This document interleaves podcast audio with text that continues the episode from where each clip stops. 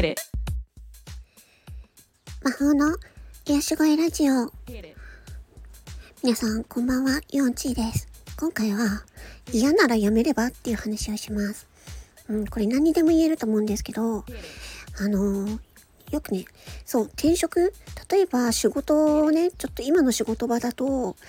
う本当になんかこう、すごい不満とかがいろいろあったりして、で自分をね、ちょっと今のこの会社でやっていくのしんどいなって思った時に、まあどうしようかなっていう風になるじゃないですか。でもなんか本当に毎日しんどいし、本当にクソだなみたいな風に思った時に、え、なんかもうやめちゃえばっていう風に思うんですよ。で、まあ、あのー、なんていうのかな、その、自分がそういう風に、あの、ね、いろいろ自分の今の置かれた環境に対して、なんか本当にムカついたりイラついたり怒れてきたりストレスが溜まったりとかさいろいろな不満とかそういう風にある時に自分の力でそれを変えられないんだったらもうどうしようもないからもうそこをやめてで自分からあの別の環境に移ったらっていうことなんですよね。私、あの、転職したことがあるんですけど、転職する時ももうなんかその会社にもうあこれダメだなと思って見切りをつけてでそっからもうすぐ転職活動をしてでまあねその前の会社に、えー、働きつつも陰で転職活動をしておいてでそれで、えー、次の転職場所で、え、面接してこう合格してからその後にあの辞めますっていう風で話をしてその後辞表を書いてで1ヶ月後に辞めてっていう風でやったんですよ。だからどっかでね見切りをねつけちゃうといいと思うんですよね。なんか例えば自分で期限を決めるとかね。あと1ヶ月や続けていてもあの不満ちょっと全然不満とかストレスとかが変わらなかったらもうもう次の行動に出るみたいな。うんなんかそういう風な感じで、えっと、もう、もう嫌だったら、もうやめる？うん。嫌だったらもうやめて、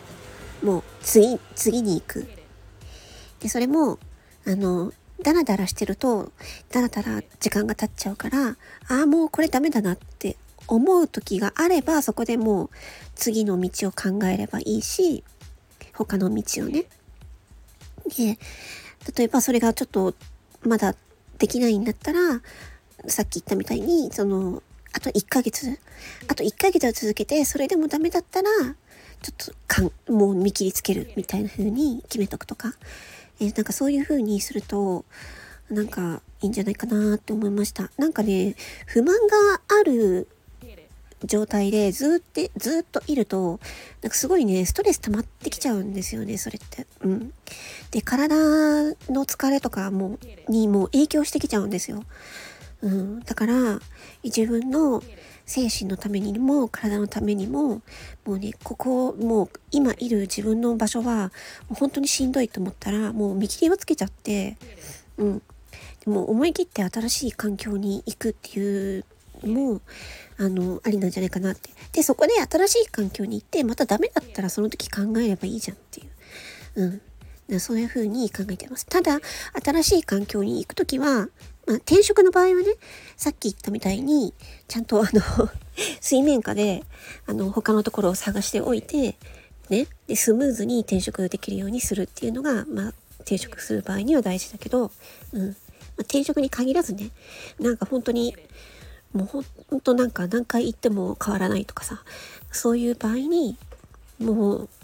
もうどんだけ頑張ってももう無理だと思ったら、もうさっさと他に行っちゃった方がいいんじゃないかなって思いました。え、魔法のよしごいラジオ、4チでした。またね